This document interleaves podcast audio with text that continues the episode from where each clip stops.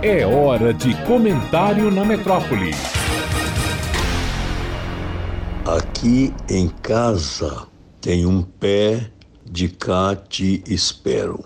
Dona Edith usava esse ditado quando era vítima de uma injúria e lembrava ao autor que um dia ele necessitaria de seus préstimos e ela estaria disposta a atendê-lo. O pensamento vem à lembrança nesse recomeço de ano, quando a mídia está a divulgar novas censuras ao Supremo Tribunal Federal, popularizado STF. As funções do STF, que têm incomodado aqueles que radicalizam suas posições, inadmitindo a dos demais, é como se a verdade do mundo só tivesse do lado dessas pessoas.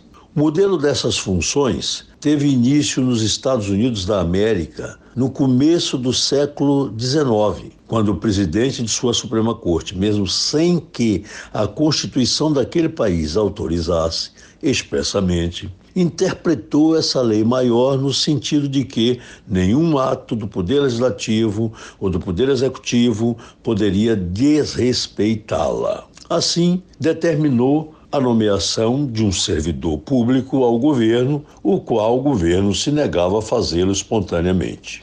O século XX assistiu ao logo após a Segunda Guerra Mundial a adoção dessas funções pelas constituições dos mais destacados países da Europa: Alemanha, Itália, Espanha, Portugal, que passaram também por ditaduras horrorosas. O Brasil variou muito quando essas funções, até que a Constituição de 1988 estabeleceu que o STF é quem tem a sua guarda, ou seja, é o tribunal que, dentre outras muitas atribuições, está incumbido de interpretar a lei magna em última ou única instância.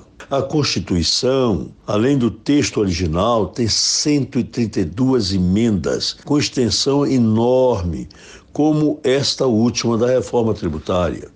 Todos os problemas jurídicos da sociedade têm de terminar no STF. E quanto maior se tornar a Constituição, gente, mais poder terá o tribunal. A sociedade brasileira deve ao STF decisões sobre família, como a garantia da união estável, mesmo nas relações homoafetivas. A condenação do racismo, a do nepotismo, quando impediu que os governantes nomeassem seus parentes para os cargos públicos, dentre tantos outros julgamentos. Então, Ninguém está a escapo de precisar do STF quando atingido pela tirania de presidentes, governadores, prefeitos ou por leis mal feitas pelo legislativo. Por isso, ah, lá tem um pé de cate espero, como dizia Dona Edith.